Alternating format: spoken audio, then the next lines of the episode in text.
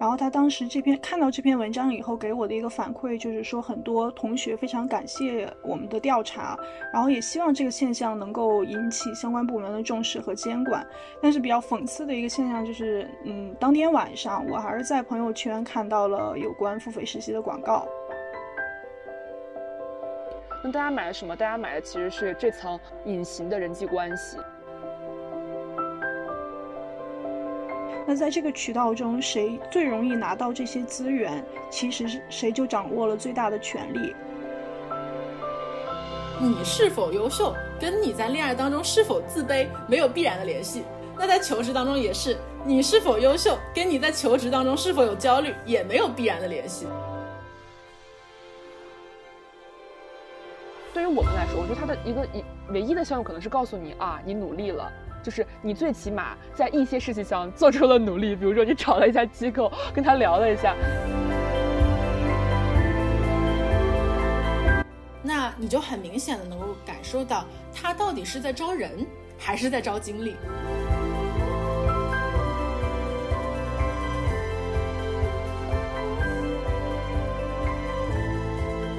Hello，大家好，欢迎来到这一期的不方时间。我是主播呃曲女士，然后这一期的话，大家就叫我小曲可能会更好一点。每次就是用曲女士的名字跟大家讲话，其实有时候会觉得怪怪的。然后这一期呢，我们想聊的一个主题是关于有偿实习的。这也是前段时间就是在票圈我们能看到的被转发量非常高的一篇文章，它讲的是这个有偿实习的产业链，它在这个社会中的这样一个现状。然后呢，这一期我们也是请到了两位好朋友，一位呢是这篇文章的这个记者啊，是我们的朋友子欣，子欣可以给大家打个打个招呼。Hello，大家好，我是子欣，现在是财经杂志的实习生，也是谁在编织大学生有偿暗网那篇文章的作者。呃，这篇文章是财经杂志的一篇调查报道，里边介绍了大学生有偿实习的产业链以及其中的利益输送和关系。对，然后另外呢是我们的老朋友十一生活的主播小易，他也是就是对这个话题超级感兴趣，我们就一拍即合，然后马上就过来快速串场。嗯，大家好，我是有台实习生活的主播小易，之前也是有跟不妨时间合作过串台过，嗯，然后这次我在朋友圈看到那篇文章的时候，我第一时间就转给了我们的联合主播丁丁，然后呃跟他说我特别想做一期这样的播客。但是苦于当时也没有人跟我聊，没有想到我第二天屈女士小屈就带着子清一起过来了，就说哎，不如我们三个人一起录一下这个，而且子清还是嗯这篇文章的这个作者，所以非常荣幸和开心能够再次来到不妨时间跟大家一起录制这次播客。然后其实这篇文章就是之前也跟子清有了解到，他的写作其实已经有一段时间了，但是是最近才发出来。那么就想跟子清先聊一聊，当时是怎么想到就是会做这样一个选题的呢？关于有偿实习。嗯，当时我们选择这个选题的时候是在十月份，然后呃，熟悉秋招的人可能也知道，就是秋招有一句话叫“金九银十”嘛，所以当时也是正好处在秋招的一段时间。嗯，我当时正好写完一篇文章，也在寻找下一个选题，然后我就听我的舍友他们聊天的时候，说到了很多关于学姐和学长他们秋招的一些经历，然后也正好聊到了关于实习的这个话题，然后我就发现大家对于实习这件事情，尤其是在商学院，我觉得是有非常浓厚的焦虑情绪的。然后我以前也加过一些实习类的公众号，有一天我就刷朋友圈，正好就看到这个线索。嗯，我当时就很好奇，他们是怎么能够调动这么多资源，然后能够形成这样一个比较专业化的一个链条。呃，所以我就问了我的朋友们，他们说他们也都从微信群、公众号里面看到过类似的广告，然后很多人甚至他们身边的人也都购买过这种付费实习。然后我觉得这个可能在当时的呃学生圈子里边，几乎是一个众所周知的一个现象。然后我就和我带我的当时的一个记者老师说了这件事情，他们就起初觉得非常的惊奇，呃，一些年轻的记者他们也听过这个现象，但是一些比较资深的记者就觉得非常惊讶，为什么现在会有人呃愿意花钱给人家干活儿？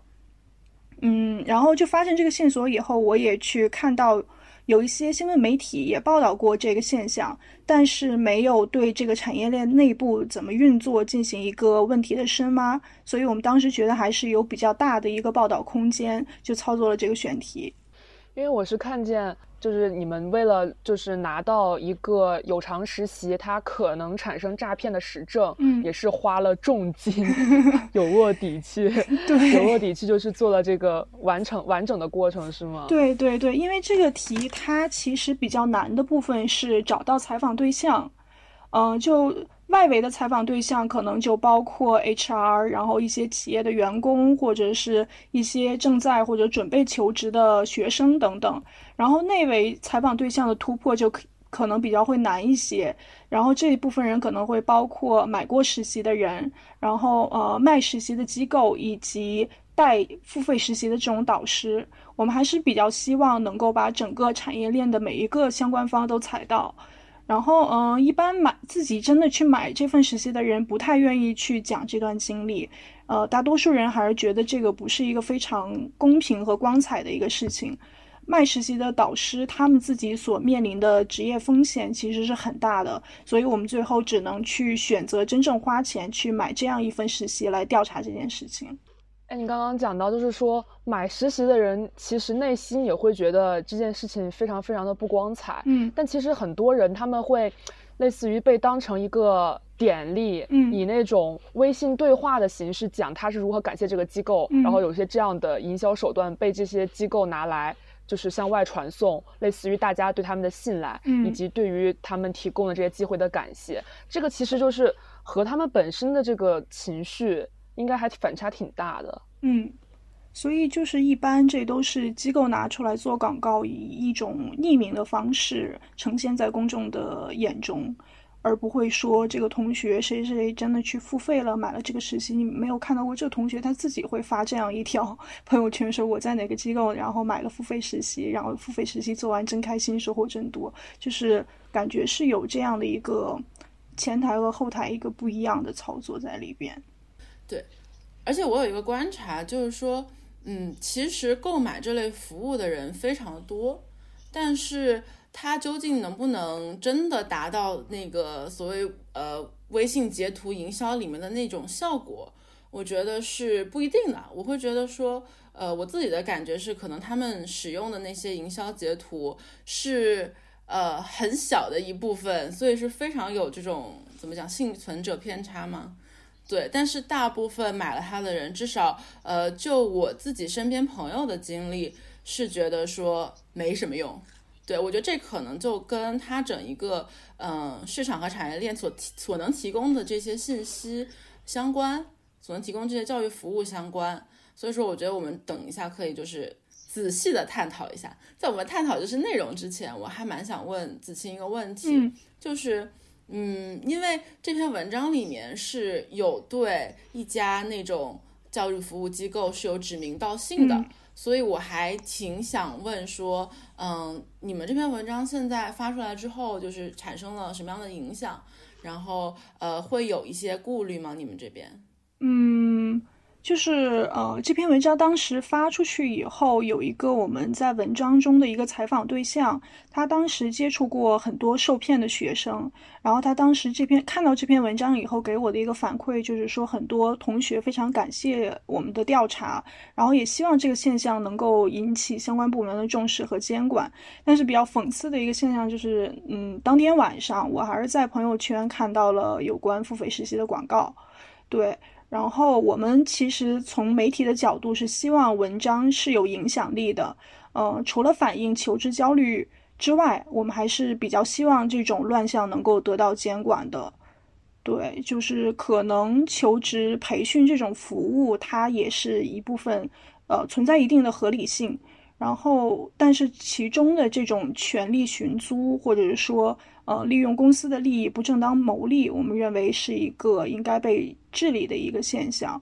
呃，在这篇文章发出去之前，其实，呃，这家教育机构以及它背后的一些投资方是来找过我们的，但是我们还是觉得这个事情是必须要指出来的一个现象，所以我们还是照样发稿了。我刚刚留意到，就子清用了一个词叫做受骗。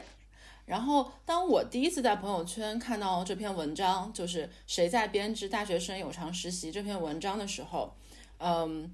我看到我的朋友转发的时候写的那句评语是就很离谱，所以我我还挺想问一下，就是两位是如何理解受骗跟离谱这两种评价的？嗯，因为我的观察是，这些机构其实提供的是两类服务，第一类是职前教育服务。第二类是有偿实习服务，我的感受就是他在去宣传自己的服务的时候，其实这两类服务都是打包一起在宣传的。但是可能他对于这个职前教育呢，呃，因为职前教育毕竟是合理合法，所以说他讲的就会更多一些。然后有偿实习呢，就是。呃，可能一笔带过或者写在最后，就是我们可能跟某些大型的呃企业有合作，然后能帮大家实现内推等等，不会写的非常明白，说这个东西是有偿实习等等。嗯，所以说我很想嗯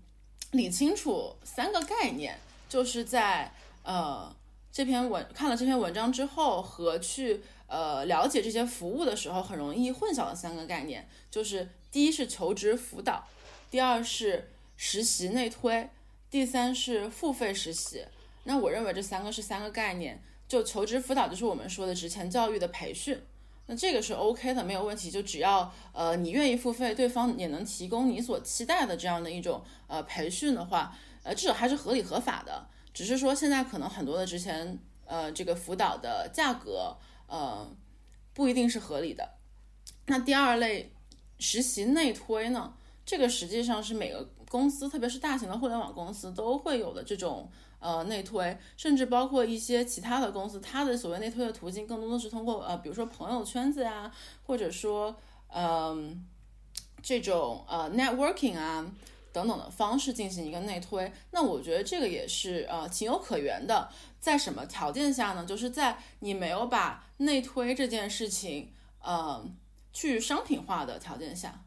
就是你。不会说，因为呃某人给同学提供了一次实习内推机会，那这位帮忙内推的人就能够获得一定的经济上的交换。其实就我自己的理解上来说，实习内推这件事情是一个互惠互利的事情，而不是一个单方面的同学去求内推方的这样的一件事情。因为呃如果说这个。呃，内推的员工成功的推荐了这位同学的话，其实这位员工反而是应该得到奖励的，相当于是呃，这位员工为公司其实也是呃贡献了怎么讲呃新的血液，是说实话也是为公司进行了一种隐形的 PR。那第三类呢，就是付费实习，然后这个付费实习经常跟前面这个概念实习内推给混淆，就是说呃很多比如说这些。求职的机构就说啊，我们其实是你交的这个钱，我们帮你加快这个内推的渠道啊。有些是说我保证你能够通过内推渠道拿到实习，有些是我只能说帮你内推，但是你最终能不能拿到这份实习，呃，还是要看你自己的综合的能力和你的呃硬件条件。嗯，所以说我们。今天讨论的基础可能就是说，觉得付费实习这个东西是受骗和离谱，但是前两个就仍然是有它合理的范围。对于这个问题，就是我会觉得像求职辅导这样一个概念，我觉得它的关键是在于，就是给予辅导这个人，他在这个公司所处的一个职位和他与这个招聘流程之间的相关度到底有多高。如果他本身就是这个流程环中很关键的一环，或者他会参与到这个在任的在职的这个招聘流程中的管理，那么其实我觉得他出来做一些这样求职辅导，类似于考研老师，呃，就是应该是怎么讲，就是考研的面试老师出来开辅导班，就我觉得他其实还是有一些很泄露一些公司的这样的一个问题在的。但大量的求职辅导就是能明着挂牌现在出来的讲课的人。应该要不然是这种前员工，或者是一些相关岗位的人，大家应该不会很深度的 involve 进这个招聘流程。那么这个层面上，我觉得它的合理性就是还是比较高的。实习内推这个问题，其实刚刚小易也说到，就是很多大厂它其实都会有这样的一些渠道。我理解实习内推还是分为两个 part，就是一个部分是非常正规走流程的，就是我们需要内推码的，就经常什么秋招啊，然后暑期啊，在一些系统里面，我们会需要内推码，或者是在一些呃你在投递简历的时候，它可能会让你有没有就是内推的人，会让你填写内推人的名字或者内推人的一个代码。通过这个作为一个验证来识别，就是你内推的这个合理性，这个我觉得是确实像小易讲的，它是大厂通过就是希望把呃更优秀的人更快、更便捷的找到的一个方式。对，但是还除了这类之外，我是觉得还有一类就是隐形的内推，也可能是我们现在找实习过程当中比较常见的，就是你认识这个实习岗位之前实习的人。然后他可能发了一个呃招，他帮老板可能招人发了一个 JD 啊，就是那种流窜在群里面的这些野生 JD，他发了一个，然后邮箱很可能就是他自己，因为一般可能实习生会进行帮忙第一轮面试啊或筛简历啊什么都很正常，可能是他自己。然后你如果认识他，然后你跟他讲，呃，你可不可以帮我推一下？或者有的人就直接会说，哎，你要推的话，你来私说我。那这个时候其实他是没有这个官方渠道的。那么这个内推，它就是通过一个私人的关系来把你的简历放在曝光的优先度比较靠前的地方。就像刚刚说的，付费实习肯定是我们就是怎么讲，它是不可能被洗白了的。就是这种既交了钱，还不仅没有提供等价的服务，甚至还进行诈骗，这肯定是一个已经就是涉及到违法层面的事情。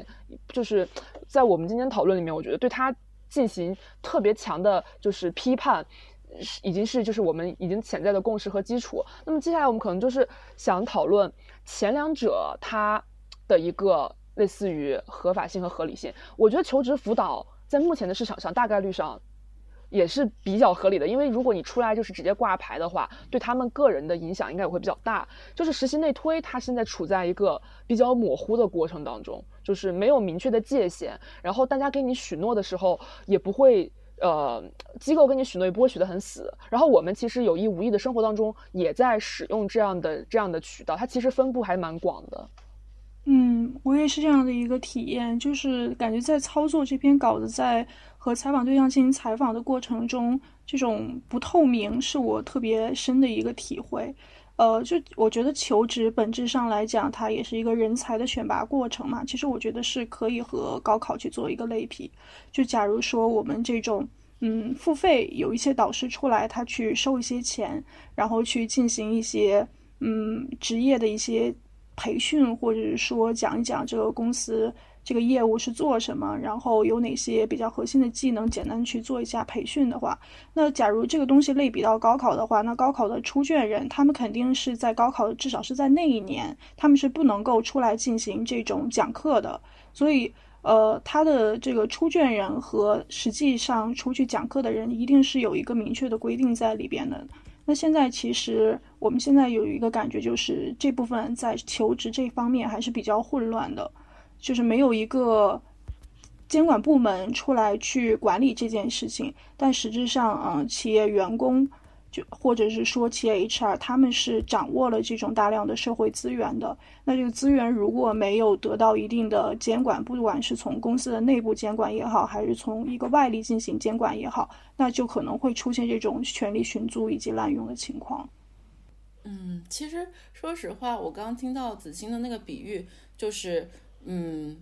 招实习或者是呃找工作的这种人才选拔的过程。可以类比成为高考，嗯，说实话，我是有一些嗯小小的疑问，因为我觉得高考毕竟是一个怎么讲呢，国家组织的这样的一个呃文化教育类的考试，那它它它里面一定会去秉承公平的逻辑。但是，像是在呃社会中去，不管你是校招还是社招也好，其实都是呃公司去制定这个游戏规则。那它一定是去遵守一种商业的逻辑，就是我要用最快的效率、最低的成本，然后达到我最想达到的最好的目标。那我觉得在这个逻辑之下，是不是永远的就是通过公司的这个官方渠道，通过 HR，呃，甚至是通过这个岗位的。呃，直接 leader 来招实习生和正式员工，呃，那不一定大家会选取这个方式，因为如果他觉得通过其他方式更快，或者说呃更低成本的话，他就是可以先去发这种呃小广告，发这种嗯截截屏式的或者是一段文字式的 JD，等真正招到这个人之后，再跟 HR 那边进行对接，然后走 HR 的流程。对，嗯，所以这也是我觉得为什么很多公司会选择这样的一种呃比较模糊的实习内推的途径吧，因为毕竟对他们来说是节约时间和节约成本。嗯，其实从企业自己的角度上来说，如果他认为就是发这种 JD，然后比如说最后再经历呃 HR 的这样一个流程，他呃默许了的话，我觉得从企业的这个角度上来说，也嗯没有特别多可以指摘的地方。但是比如说从呃在这个怎么说呢？但是呃当这样一个 JD 流通到呃市场上面的时候。就是从这个公司或者公司的员工到达这样一些呃这样一些同学的手上的中间，其实有可能会经历非常多道的曲折，然后中间本身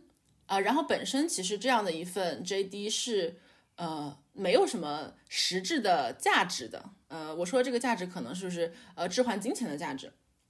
但是就是由于。呃，有些这个 JD 是来源于大厂或者是比较好的岗位。那如果说某位同学能够真的去拿到这样一个呃实习和岗位的话，可能对他的简历确实是很大的一个加分。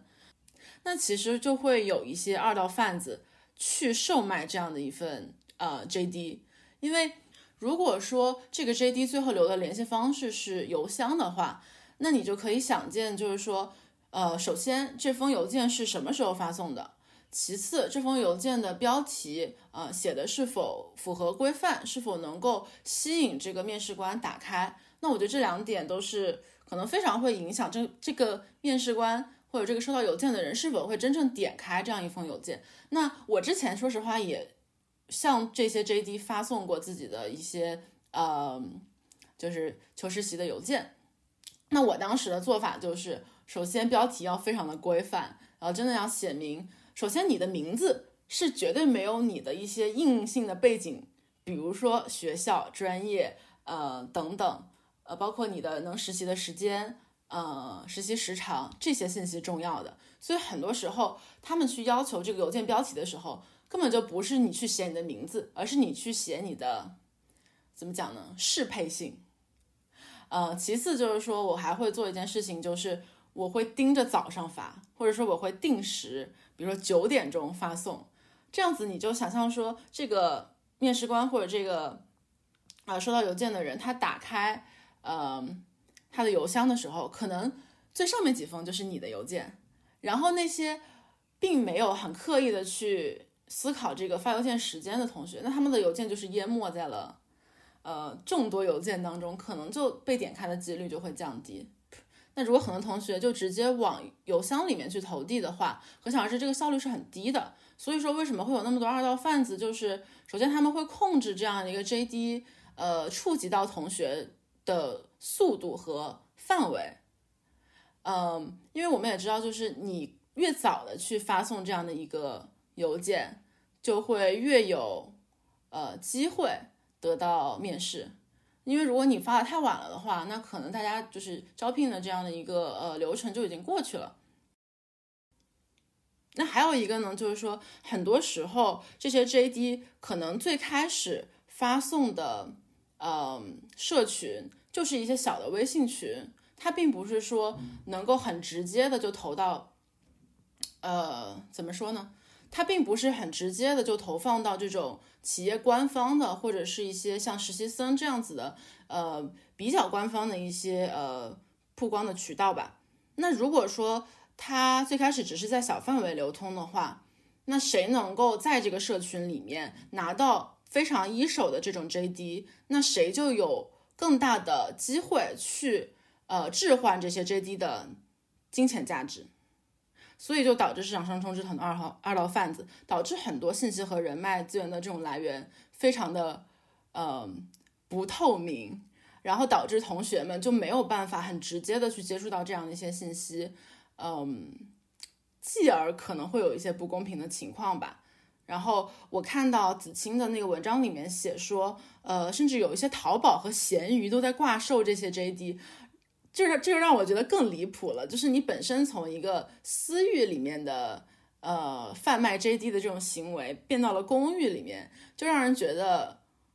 你难道大家不知道这个东西是违法的吗？怎么就是从怎么嗯，就是甚至是能够这样大张旗鼓的去售卖，而且你可想而知，就是你挂到淘宝和闲鱼上的那个时间，别人可能就早就已经招到人了，你也没有办法验证真假，所以就是。让我觉得非常的嗯离谱。嗯，小易刚才说的这个关于呃简历流通的这个问题，其实我也挺有感触的。呃，就是我们说一个岗位的实习机会，它实质上也是一种资源嘛。然后当这种实习机会通过呃所谓的这种私域流量进行传播的时候，它其实和企业的这种公开招聘相比，是流通到了一个不那么透明的一个渠道。那这个渠道的不透明，可能就会产生一些问题。那在这个渠道中，谁最容易拿到这些资源，其实是谁就掌握了最大的权利。那掌握权力的人是谁？他会怀着怎样的一个目的去使用这些权利？其实我觉得都是有一定的空间，由这个拿着权力的人来决定的。所以我觉得，嗯，长期来看，这种非正式的。呃，实习的招聘对于企业来说是一个好事情还是一个坏事情？其实他是把这个事情寄托在了个人的身上，是这个员工他有没有足够的这种道德约束力，就是为企业更大的效率去做这件事情，而不是为他自己的这个效率去做这件事情。其实就子清刚刚说的这个问题，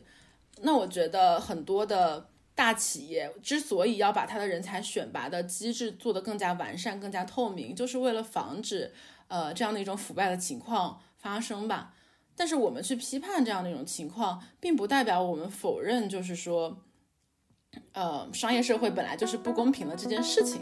就我仍然是认为，嗯，信息差本身就是有价值的，而且，嗯，为什么说呃社招、校招这种人才选拔跟高考可能不完全能够对等？就是因为，呃，当我们真的踏入了社会之后，就发现这个社会本身就是不公平的，就是有人能拿到，呃，更快、更好的拿到这些信息。但是我觉得，就是这些信息差的价值是否等于它现在在市场上的价格，我觉得是不一定的。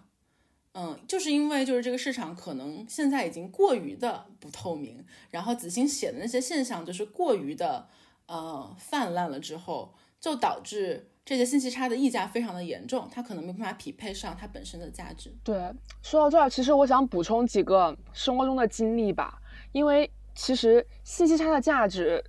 就是信息差具有价值这个事情，我觉得我是不久之前在实际这个事情上才有一些体会。就之前我会觉得这些东西，它都是在一个公开的场域里面，没有这样的一些独特性和就是原来有这样经济价值，这个真的是我才。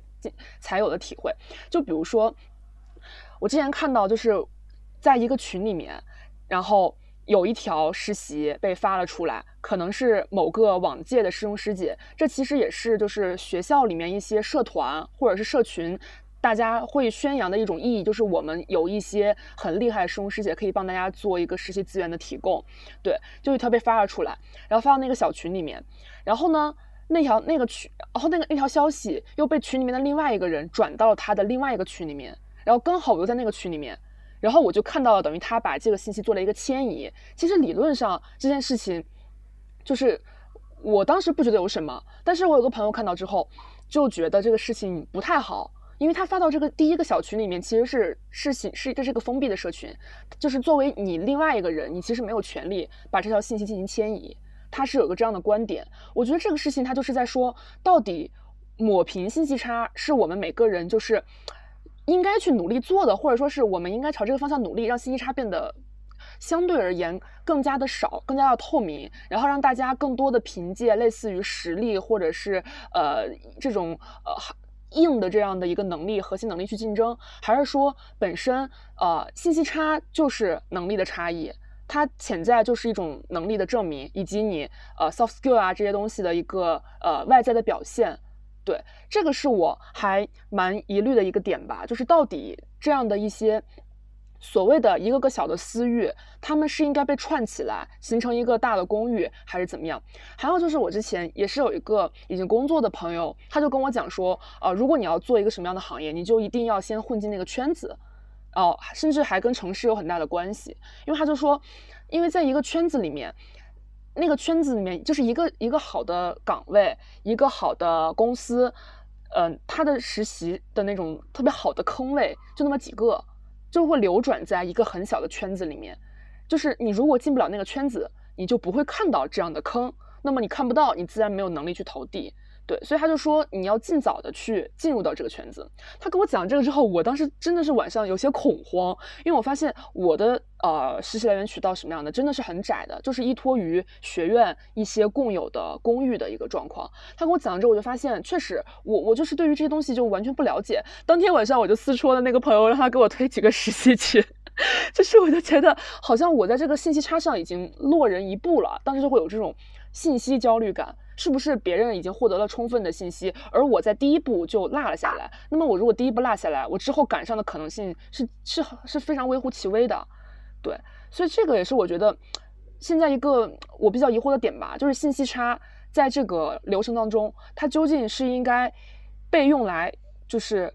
当成一个能力的延伸，还是它应该被尽可能的去变得透明？嗯，我可能先说一下我的观点。就是，首先我是认为获取信息和打入圈子就是一种能力，呃，这是我的第一个观点，就是大家可以不同意，就可以讨论。那我第二个观点就是，你所认为的公寓其实是私域，就是这个世界上没有绝对的公寓，所有的公寓其实都是私域。你所认为的学校圈子、学校的论坛当中发的那些消息，实际上本身就已经在呃有同样的嗯教育背景的。私域里了，只是因为，呃，你觉得这个学校的论坛上人非常的多，所以你会认为它其实是一种公寓。但是否是公寓，我觉得不是通过呃人数来呃决定的，而是，而是你问一句，就是这个私域或者这个社群它的基础到底是什么？比如说你说的行业圈子，那它的基础就是行业；城市圈子，那它的基础就是地域。呃，所以我觉得说，呃。任何一个有壁垒的社群都是，呃，私域。呃，从本质上来说，怎么说？我我就是觉得，就是社群的壁垒实际上是一种 privilege。就它本身这个社群就是它这个壁垒就是有价值的。嗯，所以说你如果要去打破这个壁垒，呃，要么就是你真的有能有权利去打破这个壁垒，要么的话你就是在破坏这个社群的基础。就是如果这些信息。呃，可以被不不不附加任何这个经济价值的呃，去扩展到其他的私域的话，嗯，那么原本的这个社群，就是原本的你们这个学校论坛的这个社群，就失去了它的价值和意义。所以说，所有的人为了维护这样的一个社群价值，就会一直把这个壁垒持续的加厚。然后我我也非常赞同你之前说的那个。信息的焦虑感和落后感，我我之前也有特别强烈的这种信息焦虑感，而且我觉得就是这种信息焦虑感，使得这个市场能够发展到这么大这么乱。对，就是呃，确实，公寓和私域永远是相对概念，没有绝对的公寓和绝对的私域。之所以我可能会觉得学校圈子相对公寓，而所谓的行业圈相对私域，是因为行业圈子它可能是就是我觉得是标准不一样。就学校圈子的标准，其实所谓的 privilege，它是有一个资格证明，就类似于你是某学校的学生，这个东西它是有一个标准的，它是有一个明确的资质和标杆在卡了这个门槛。但是一个行业圈子，可能一个几十个人的小群这样，我觉得它是没有明确的。门槛和标杆的，可能他这个群的门槛和标杆是由这个群主或者这个群的组建者他人为设立的。就我，其实我觉得，就区分这两个点最大的不同，也不在人数，确实像你说的，不在人数，也不在就是其他的要素，而在于你的这个门槛的标准，它是否是一个相对而言公开的，还是相对而言主观的？嗯，就比如说之前我看到你在这个文章里面，其实提到的更多的是那种互联网的呃付费实习嘛。然后可能呃，你提到的说大家为什么会去为了某一段互联网大厂的实习去付费，是因为呃，比如说很多非九八五二幺幺的同学会很希望说通过这样一段实习能够提升自己的简历，呃，然后让自己在未来校招呃正式找工作的时候更加的有优势。嗯，那我觉得这是付费实习的其中一类。那付费实习的另外一类呢，实际上就跟你是否是呃普通本科什么的那个就是关系不大。就是不管你是教育背景有多硬，你都会希望能够在找到第一份工作这件事情上，能够去到更高层次的地方，或者说去到这个金钱回报更高的地方。那嗯，就比如说你所举的那个顶级外资投行，就是这样一个很活生生的例子。嗯，那我也很理解，就是说，因为毕竟，呃，大家在学校的时候都是一样的，就是上同一门课，然后大家的消费能力可能也没有说特别特别的悬殊。但是你一旦出到社会的时候，然后你是否能够获得更高的，就是呃工作上的经经济回报？其实就很大程度上影响了你的朋友圈子和你的消费能力，嗯，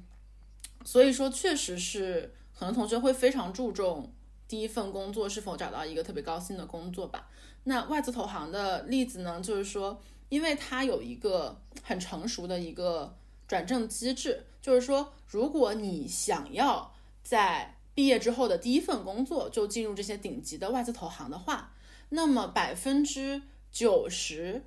的这个机会是来源于实习生转正的，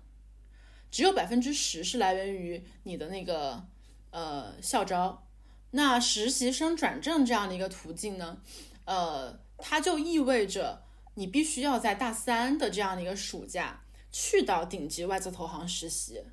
那我身边的例子是这样的。有些同学是非常幸运，就是说他大三真的就是凭借自己的能力找到了顶级外资投行的实习，然后成功的转正了。那有一些同学呢，呃，可能就是真的是通过嗯这些呃职前辅导的机构给他们进行一些求职的辅导，加上可能有内推吧，我不知道有没有啊，就是可能会有内推，然后。进入了这些投行实习，那这究竟他能不能呃转正呢？说实话，肯定还是看他实习时候的表现。那还有一部分的同学呢，可能他们就大三的时候并没有来得及说在大三这个暑假就拿到这样一份实习，那他们可能就会选择去 gap year，呃或者说延毕，就是说你可能拿不到暑期实习，对吧？那我可以拿到这些投行的平日实习，就是。我给你实习半年到一年，啊，然后你可能再把我转正到暑期，我再从暑期再转正到全职，呃，还有呢，就是说，呃，我因为想要拿到直接拿到暑期，然后从暑期转正，所以我就做，呃，我就做延迟毕业，呃，比如说我延迟半年毕业，我可以就是大四的暑假再去这个顶级的投行实习，然后再转正。然后延迟半年到一年毕业，然后这种操作也是有的。所以说，我觉得就是因为这种招聘的特殊性和这个行业很高的金钱回报和比较高的社会地位，导致了说大家真的是非常呃希望去进入这种投行。然后呃又是因为这个坑位确实是非常非常非常的有限，然后就导致了大家非常非常非常的焦虑。所以说这个。呃，求职的机构就非常非常非常的赚钱。对，我觉得这个其实就跟之前他们聊那个什么海淀吴小强是一个逻辑，就是不断把竞争提前，就是从像他们那个是就是是是教育年限的不断提前，像信息焦虑，它其实是把求职过程的环节的焦虑不断提前，就提前到了你接触信息的那一刻。那为什么就是会产生这么强的焦虑？刚刚小易讲的就是我觉得。卷中卷吧，可能是。另外的话，我觉得可能有一些普适性的原因，就比如说我我会觉得一个原因可能是我们现在简历的一致性，就是对于很多同学来讲，就是尤其是商科一个专业同学来讲，大家简历的差异性真的是非常非常低的。可能对于啊，可能在呃香港念念念金融同学对外资投行就很青睐，然后像在我们学校这边，可能大家就普遍的这个成长路径都是啊，先干一份什么什么样的行业，然后再干一份什么呃国内投行，什么三中一华的这种的投行，然后可能会干哦，可能会三家干全，轮着干，就是每一家都干一干，然后到时候去投暑期，然后就是都投，然后看。怎么可以出来？然后大家的简历真的相似度就极高，可能唯一不同就是你待过的组可能不一样，但是那个无论是份数、学校背景、专业类型，还是你的这个对实习的描述，其实相似度都非常非常高。在这种情况下，你在讲简历这么相似的情况下，那么你你对于这个用人机构来讲，他要选择谁？我觉得是在这个基础上。那么人情，或者说是所谓的内推，或者是这些建立了额外的这种沟通渠道的这种事情，它就变得价值性会非常非常明显，因为它是一个非常非常显著的价值增量，相比于你已有的这样一个类似的背景来说。然后另外呢，我觉得就是像刚刚小易提到，呃，大家这么喜欢进外资投行，金钱回报高，然后以及它未来的发展空间特别特别的广阔，我觉得它背后还有一套逻辑叫做。这是一种对，其实是对确定性的追求，因为投行、顶级外资投行他们的这个招聘体系，我觉得已经非常公开透明了，就包括他们的这个类似于你进入之后你的一个成长路径，你几年之后达到什么样的呃一个大概的一个 level，然后你的薪资大概会有什么样的一个涨幅，这其实是确定性相对上比较强的事情。包括像四大啊或者咨询这样一些呃已经很有体系的、很成熟的一些行业，专业化程度非常高的行业，他们都有这样共同的特性。那么大家这么愿意进入这样的行业，我觉得也是一种对确定性的追求，就是你可以看到你有迹可循，你未来会是什么样的模样，而且你也知道该如何去准备。比如说你要刷什么呃投行什么四百问还是五百问啊，然后你要去咨询，你就要刷 case in point 啊，就是你有非常。确切的一个明确的啊，你要去做这种 mock，你要怎么准备，你才可以获得这样的机会，这非常的确定。所以，大家会觉得这样一条路是更好走的，因为前人走过了。虽然说它的录取比例最后可能还是非常非常低，但最起码你知道你该如何进入，以及你未来会如何发展。这是我觉得大家会选择这类工作的另外一层原因吧，就是大家对于确定性其实是有非常非常高的一个需求的。嗯。对，确实是，我觉得你说的那个快的焦虑啊，然后简历的一致性啊，还有对确定性的追求，我都还挺认同的。不过我倒是觉得，嗯，一个是这个时代背景本身就有这样子的焦虑环境，那每个同学有自己的选择，我觉得这都无可厚非。嗯，但我觉得，呃，离谱 again 的事情是。就是我们刚刚说的那些呃顶级外资投行实习，我觉得你能力过硬，你又非常的希望进入这些公司，当然你就去投呀，你就去去追寻你的未来，我觉得没有任何问题。但是问题就在于我们所看到的那些求职辅导和实可能有的实习内推，呃，他们背后产生的这个产业链和这种，呃，和和和这样的一种收益，实际上是巨大的。是跟子清在文章里面写到的那些互联网的这种价位是完全不同的。我记得子清写的那个互联网的付费实习的价位是在，嗯，两呃两万还是就是反正就是呃个位数的人民币的万，对，呃，但是比如说像这种顶级外资投行的这样的一些机会，这样的一些呃求职辅导。那我都不知道他们有没有内推啊？我我们先我们先假设他没有付费实习内推吧，我们就假设说他只有这样的一个呃求职之前的求职辅导，他的这个定价能有多离谱呢？大概是两呃到十万美元不等。为什么就能这么贵呢？首先，他们大部分针对的都是比较。家庭比较富裕的家庭，就是至少是可以支撑同学们去海外留学的这样的一些呃同学和家庭。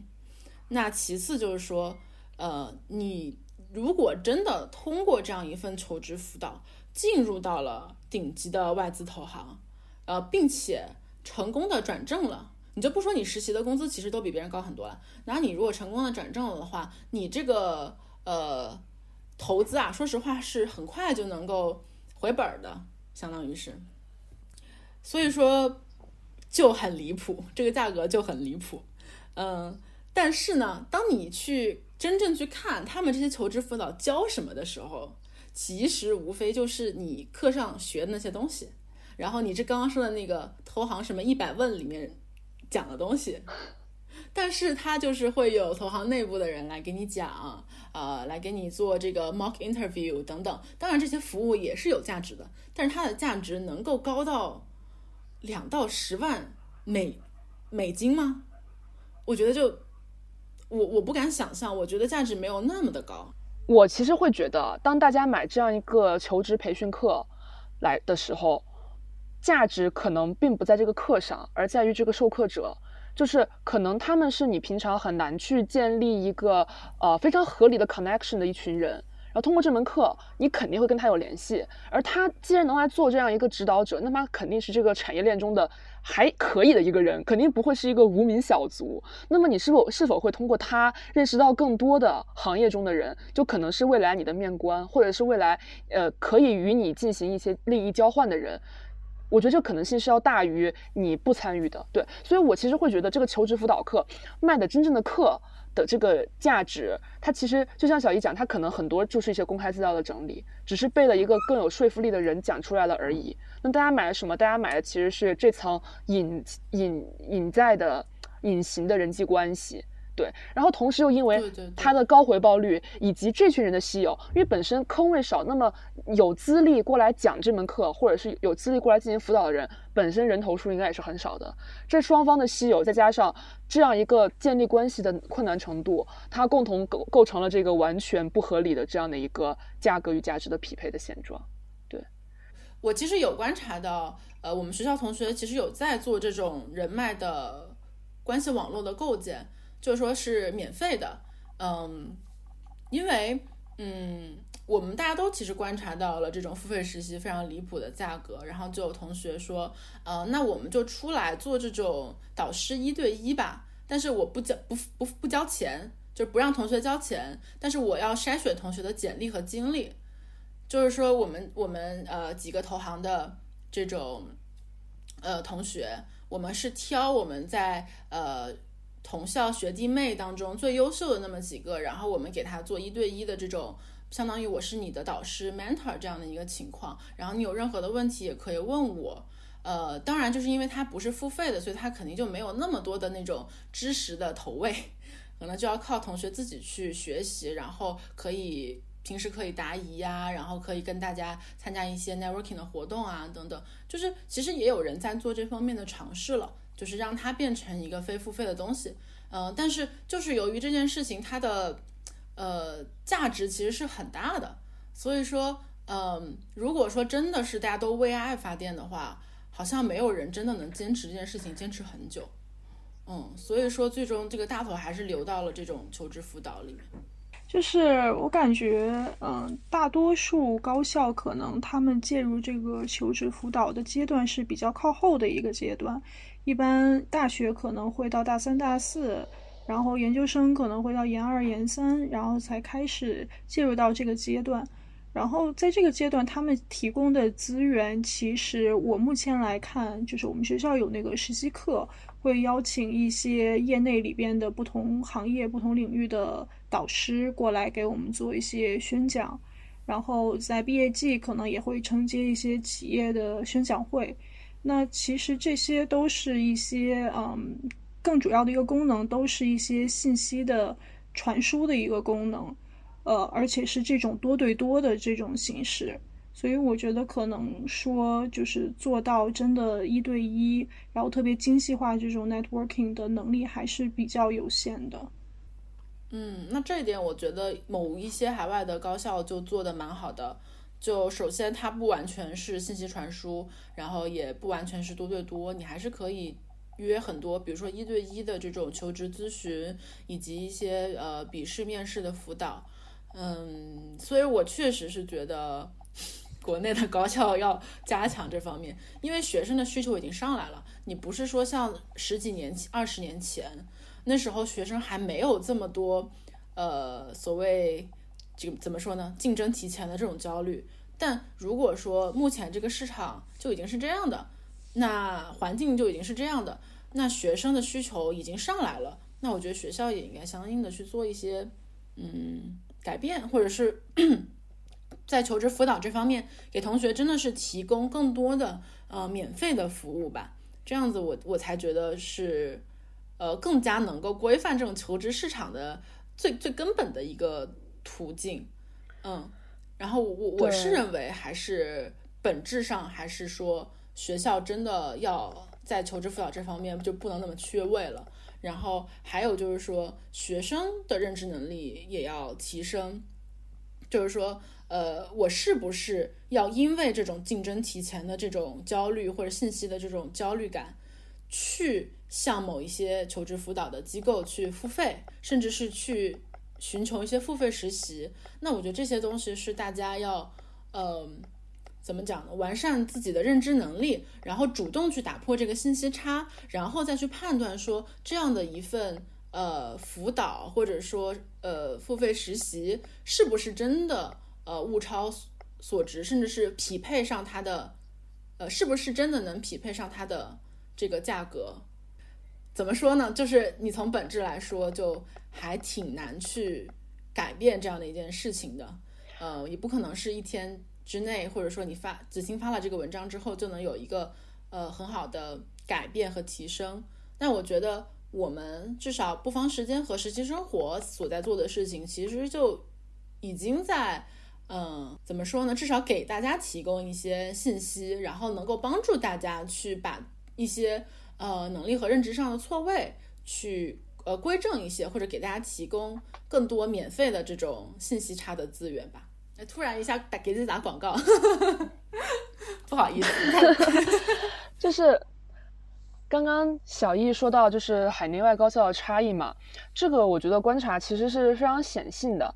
但是它背地里其实又跟就是大学它运行的逻辑有关系。国内高校我觉得根据这个学费，它基本上属于在做公益，我感觉，尤其在本科阶段，学费和这个你所匹配到的服务。就是它完全是一个在呃国家在在这个教育产生了大量投入的情况下的一个运营逻辑。其实它的主要的经费都来自于国家的这个就是批的这个钱，你立项这个钱，然后可能小额的一些经经费来自于校友的捐赠，就是这个，而且校友捐赠的数额跟国外相比肯定也不在一个量级上，所以这个我觉得是国内所谓的就是我们刚刚说到这个缺位的，我觉得也是个核心原因吧，因为。这个其实它是说明了你学校到底有多强。你你就算你有很强的意愿来做这件事情，但是你有多少的能力和资源可以分配到这样的一个环节？哎，其实刚刚就是说到就是这个焦虑感，我们作为我们个体而言，我们该如何抹平？我之前是以为就是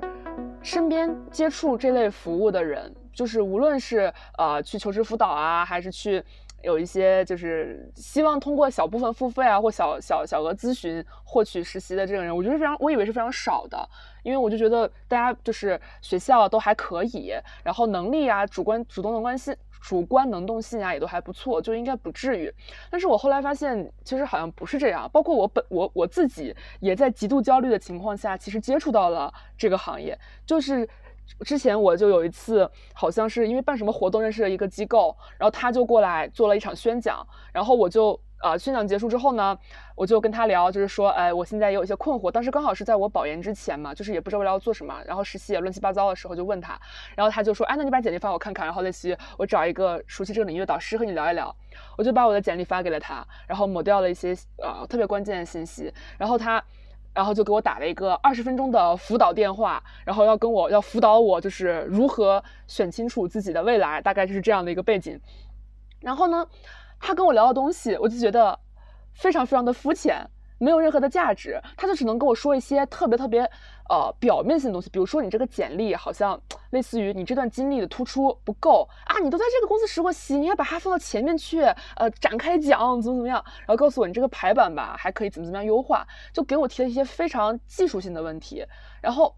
在我问到一些相对深入的问题的时候，我就发现他对于这几个行业是一无所知，就是所谓这些机构里面的 mentor。然后我之后也跟我身边的一些朋友交流了一下，就他们在有没有接触过这样的行业，有没有就是有过这样的交集？我发现大家确实是可能在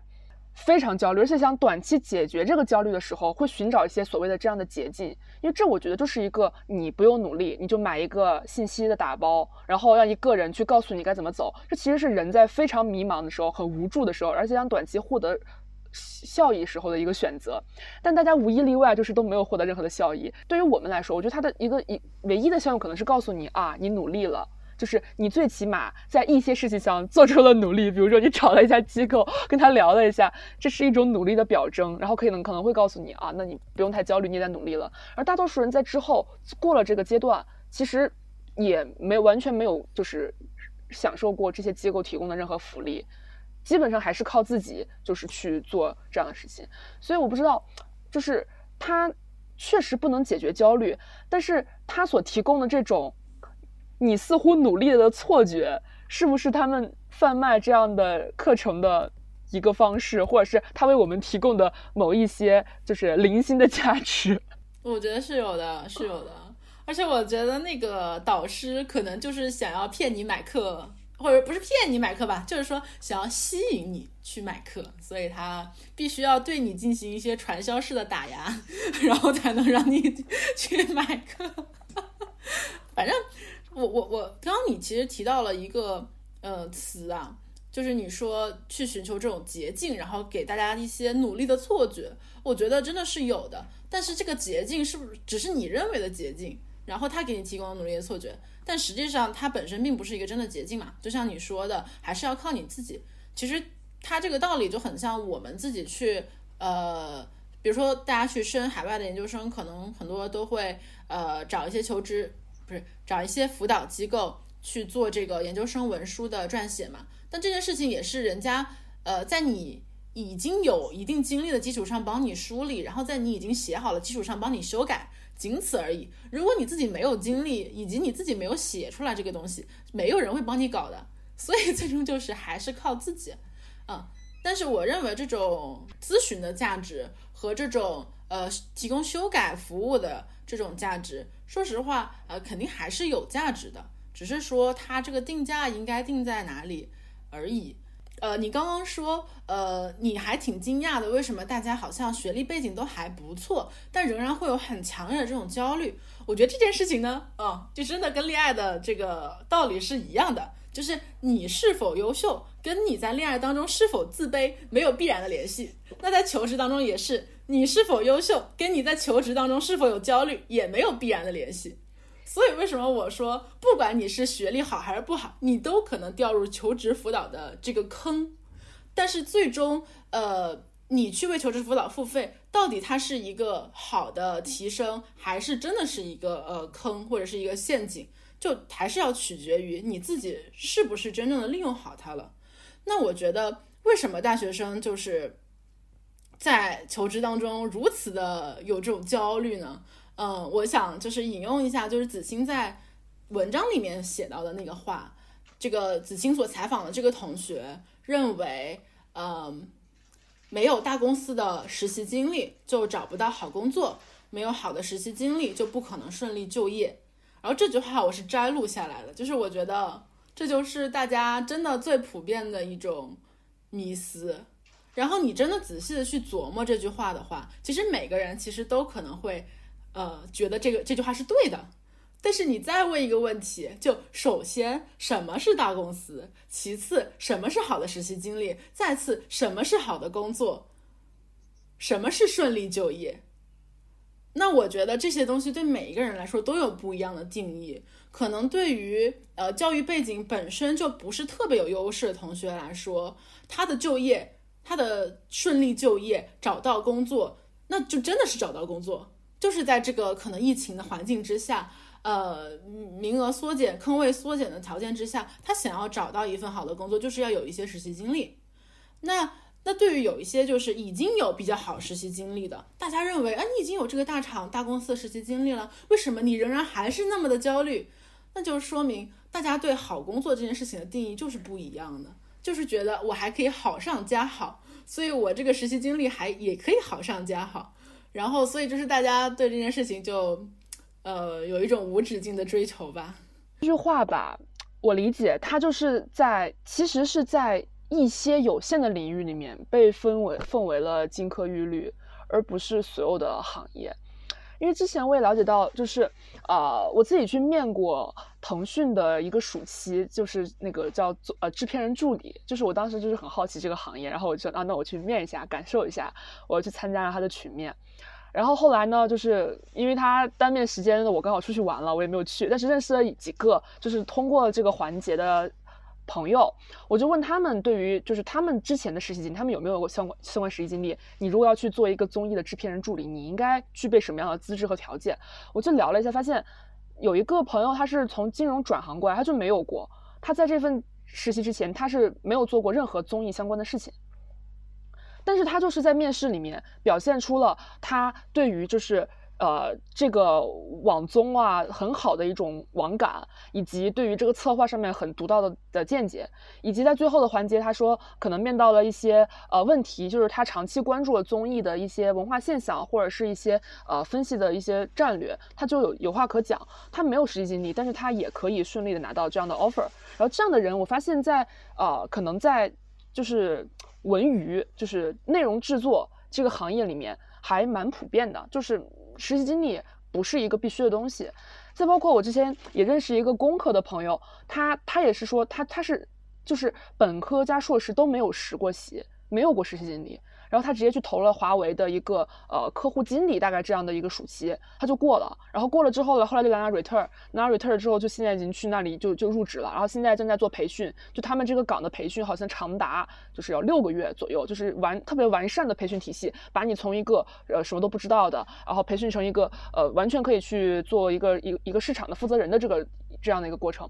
哦，我当时就很惊讶，我觉得，哎，他怎么就一份实习都没做，然后一就是没有过任何相关的经经历，可能就是背景呀什么的跟这个岗位有一些匹配，他就可以凭借着就是面试，然后暑期就拿到一个 offer，就走了我认为是最短的路，最高的效率走最短的路，我就很惊讶。但是我跟他，他跟他同样的人，我发现也有很多是，就是。同样的路径，我就是在采访过程中，其实也遇到了很多呃来自不同专业的同学，就是也有做商科的，做金融的，然后也有做理工科的这些。然后呃，有一个做金融的女生跟我说了一句话，我印象还挺深的。她就觉得呃，现在比较突出的一个现象就是很多的人都在呃痴迷于刷 title 这样的一个行为，他需要在短期的时间内获得很多家知名。企业的这样的实习，但是说真的做了什么实质性的内容，很可能这些内容是重复的，或者是说没有特别深入的，呃，然后可能为自己的核心技能的积累，在这方面也不是说有多么大的一个增强，是这样的一个状态。对，所以我觉得，嗯，可能。这部分人也是被这样的一种焦虑的情绪裹挟着走，认为自己可能呃在短时间内积累更多的这样的 title，可能手里拿到的筹码就更多一些，到时候找工作的时候可能就更有可能能够上岸，能够得到自己想要的一份工作，但是呃却忽略了自己真的能在这些实习中学到一些什么，是否真的有自我的提升？我觉得有这样一个比较普遍的一个现象。对，我觉得子清和小七说的那个现象，就是还是蛮普遍存在的。我认为是因为行业、公司和这个面试官的人才招聘的标准和流程不一样，所以导致了很多我们看到的区别。像我刚举的那个外资投行的这样一个例子，其实他们已经形成了一种行业的。招人潜规则，或者甚至已经是明规则了，就是我就是通过大部分实习转正的这样一种方式来保证我的这个，呃，怎么说呢？新员工的这个源头的一个质量。那我觉得这也是一个非常科学的方式，呃，所以说他们在招聘的时候就是需要你有一些 title，呃，有一些经历。那我觉得这个也也无可厚非，就是你的 title 和经历也是证明你自己的一种方式，嗯。但是像呃小区说的，嗯，你的同学去面试这个制片人助理，呃，就算没有这样的经历也成功了。那我觉得他所谓体现到的那些网感，说实话也是他自己的一种积累。也就是说，你没有相应的实习经历，并不代表你没有相应的能力和一些。感悟。那换句话说，呃，从另一个角度来说，就是你有好的实习经历，也不一定有好的能力跟经验。就像子清刚刚说的，有些人就是去刷 title，然后这些东西。这些实习是重复的，然后没有特别深入的，然后可能说，呃，虽然他刷了很多份实习，但是真正有价值的就很少。所以说，为什么我刚刚问的那几个问题，说什么是好的实习经历？就我觉得大家把这种大厂公司的大公司的实习经历跟好的实习经历，呃，有的时候会画一个等号，但我觉得这个等号并不一定是画上的，而且这个公司越大。你就要越对这份实习经历或者这个岗位是否真的好打一个问号，呃，因为怎么说呢，就是越是大的公司，它的岗位招聘可能就越多嘛，那每个岗位之间的差别就会越大，呃，所以说如果你不是问到了，就是刚好是是前一任，或者是你问到了这个面试官，呃，你都真的不知道你进去之后会做什么样的事情，是呃，所以说。并不是说我拿到了一份大公司的实习，我就可以高枕无忧了，我就这个事情就一定在我简历上是有价值的，或者它一定它的价值会体现在我面试里面。那其实还是要看，呃，你做了什么，以及你是否真的学习到了东西，以及你做的呃时间是否长，然后你做的项目是否深入。对，呃，我之前在看那个令人心动的 offer 二，然后里面那个 HR 他其实就提到说过。嗯，其实他们更希望，呃，所有的这些实习生是一张白纸。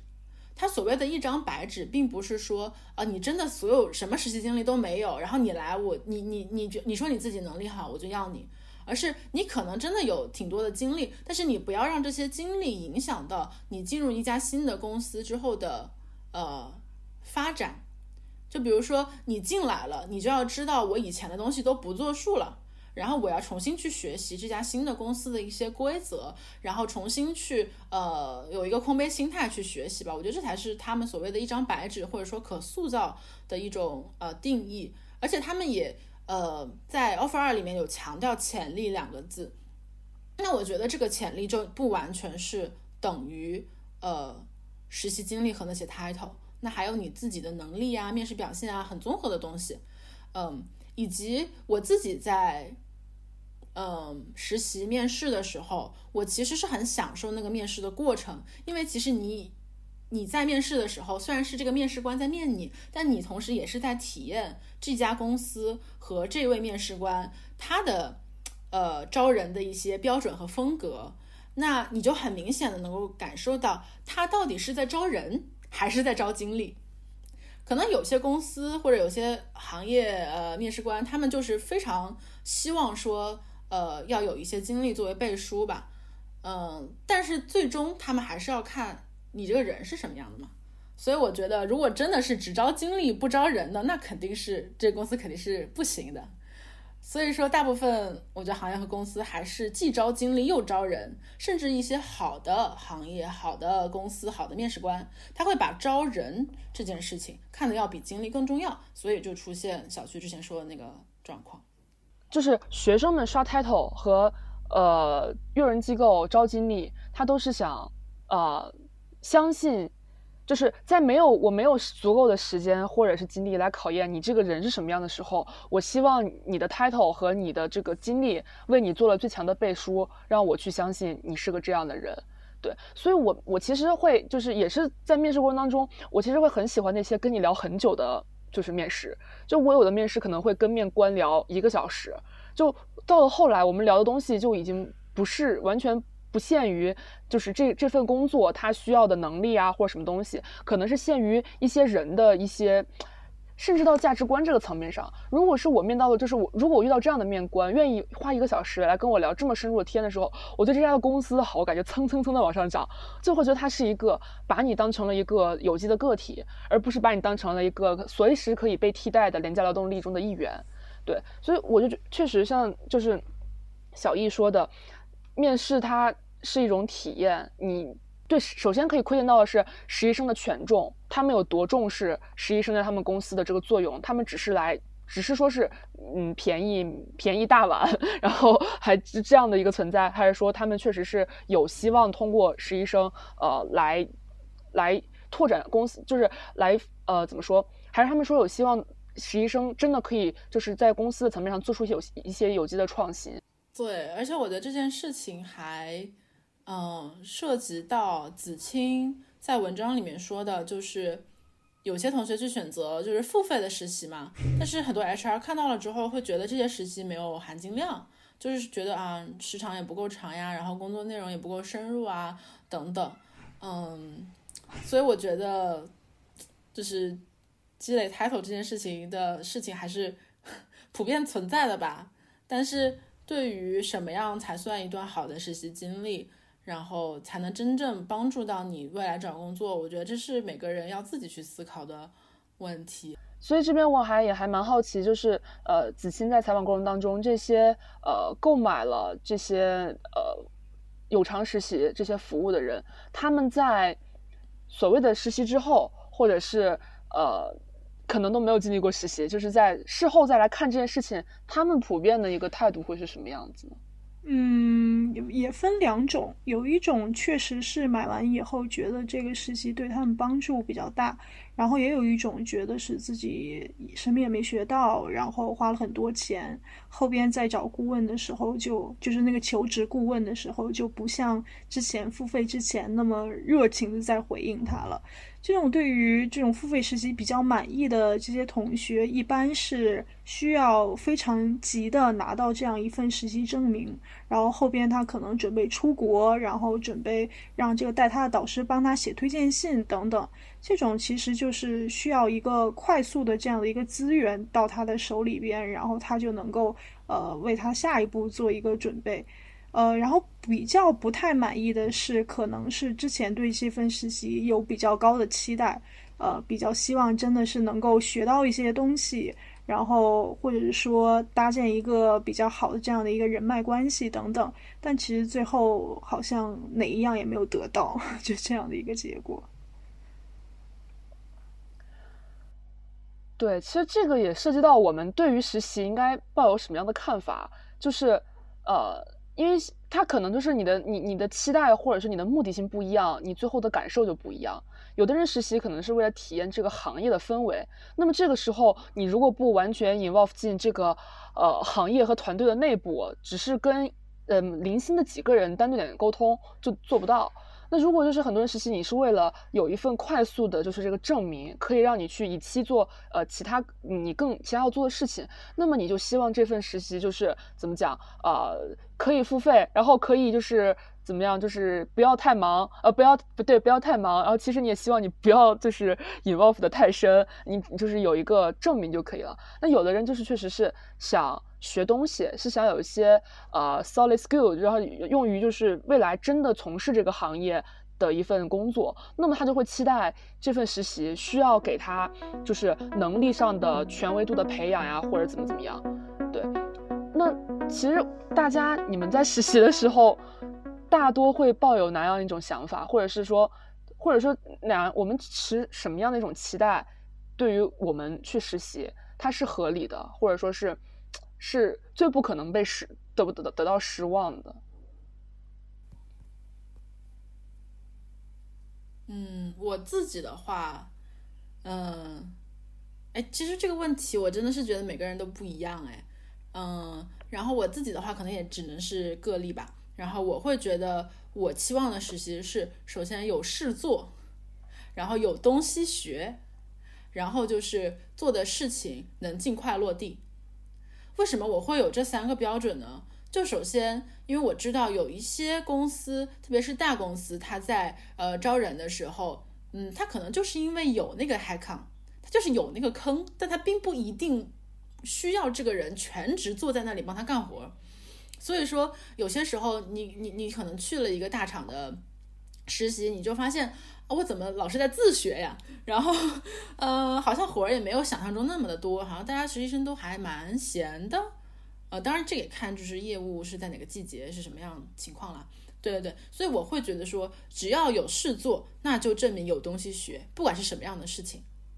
对，然后，呃，然后第二点就是有东西学了，那那这个就就很明白清楚的标准。那这个为什么？呃，我觉得有东西学真的是，嗯，实习最重要的事情，因为嗯，如果说正职的话，可能更多的你要去有很多职场关系上的东西你要去打点，你就不一定说做这份工作你就是为了学习去的了。但是实习就真的是呃。实践学习嘛，对吧？就是你真的要全程来看的话，它其实就是通过你在某些公司的这种职业实践，然后你就去学习，不管你是学到什么样的东西，那我觉得，呃，这是实习根本的目的。第三点就是做的东西可以短期，呃，快速的落地。为什么这一点对我个人来说很重要呢？因为，嗯，首先如果功利一点来讲哈。就是说，你做的东西，你其实是要写在简历上的，对不对？那你写在简历上的时候，你要遵循那个什么 STAR 法则嘛？那 STAR 的最后一点就是 results。那你的结果是什么？是很重要的。如果你做的一个东西，它十年后才能有结果，那你不是很崩溃吗？就就是我写的时候写什么呢？我只能写我辅助了这项东西啊，然后辅助了大家的决策。但是最后你决策是啥？然后你这个决策产生了什么样的效果？我啥都不知道。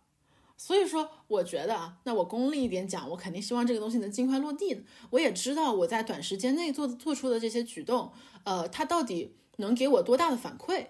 啊？那这件事情，我觉得对实习生来说也是蛮重要的啊。那第二，第二个，我我觉得应该。呃，我很希望能够快速落地的原因是我自己是很享受这类工作的啦，因为我之前在快销嘛，那快销的东西就是它落地是很快的，所以我自己是享受这种快节奏，然后以及我是很享受，呃，我做的一些事情它能够有快速的反馈，然后我能通过这个快速反馈再去迭代自己的认知，再去呃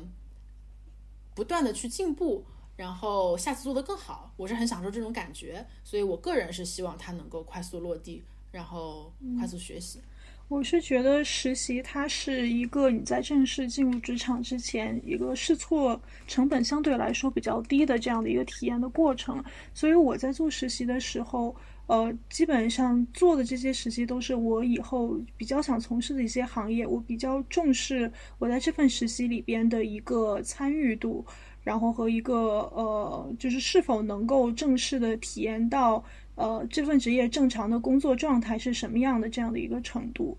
然后另外一个比较看重的是，我希望在每一份实习里边能够有一些属于我自己的一个产出，就是有 能够提供一些不可替代的价值。对这个东西，我觉得还是我比较看重的。这个，比如说这个企业是否能够提供给你这样的一个平台，去让你发挥一些自己的知识，然后自己的能力去做一些事情，然后他是否愿意给你这样的一个呃实习生一些成长机会，然后愿意去。呃，向你提供呃，愿意去为你提供一些信息和一些辅助，去帮助你去做成一些事情。然后，我觉得这个是我比较看重的一些品质。对我其实和小一和子金刚刚讲的有几点都蛮接近的。我觉得他们都可以归结为类似于是一种 ownership，就是你你知道你在做这件事情不是在为。别人做，你是在为自己做，那么你会有自己的产出，你会有自己的一个呃希望得到反馈，然后不断去升级的状况。我就是会有时候会把实习想象成它其实是一个图谱，可能。在每一份实习，它都是在为你很长久的一个呃远大理想或者是未来规划来做拼图式的补充。然后每一块可能补的地方是不一样的，而你要经历的上一块它补的地方，你才知道你缺哪一块，然后你就可能会尽可能的在这块在下一块寻找那个需要的东西。然后当你的这个图谱它填充完整之后，其实就是你朝你未来的一个职业目标或什么样的东西，其实就是会完整的往向前走一步。这个是我觉得特别希望看到的。一种情况吧。那其实我们今天也聊的差不多了，我觉得我们三个都还是蛮信奉就是长期主义的人吧。就是无论是在实习的选择，还是呃个人的努力上面，一时的机会它有可能为你带来一个大的契机，但是你能不能抓住这个机会，或者是未来路要怎么走，还是要看你长期过程当中你对自我的认知，以及你对自己未来的这个规划。对。所以，嗯，那我们就今天跟大家分享了一些看法，有些东西可能也是我们一些自己的观点，普适性也不会特么那么强，但还是就是像刚刚或者小易和子欣讲的，我们也是希望尽可能的提供一些就是多方的信息，然后尽可能的让这个信息差透明一点。对，那我们今天就到这里啦，拜拜，拜拜。